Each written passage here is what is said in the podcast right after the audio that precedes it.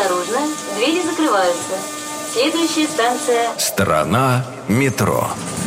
К 80-летию московского метрополитена. В 2006 году французские архитекторы оформили в стиле модерн один из выходов станции «Киевская».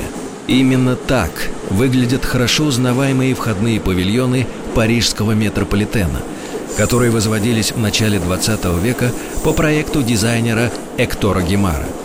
Ответным подарком московского метро стал цветной витраж, украсивший в Париже станцию Мадлен. Российские художники изобразили на нем курочку-рябу.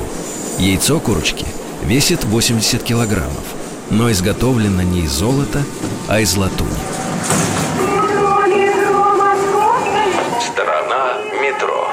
Что скрывается под землей? Полная версия по субботам с 6 вечера, а также в любое время на сайте Радио Маяк и в подкастах iTunes.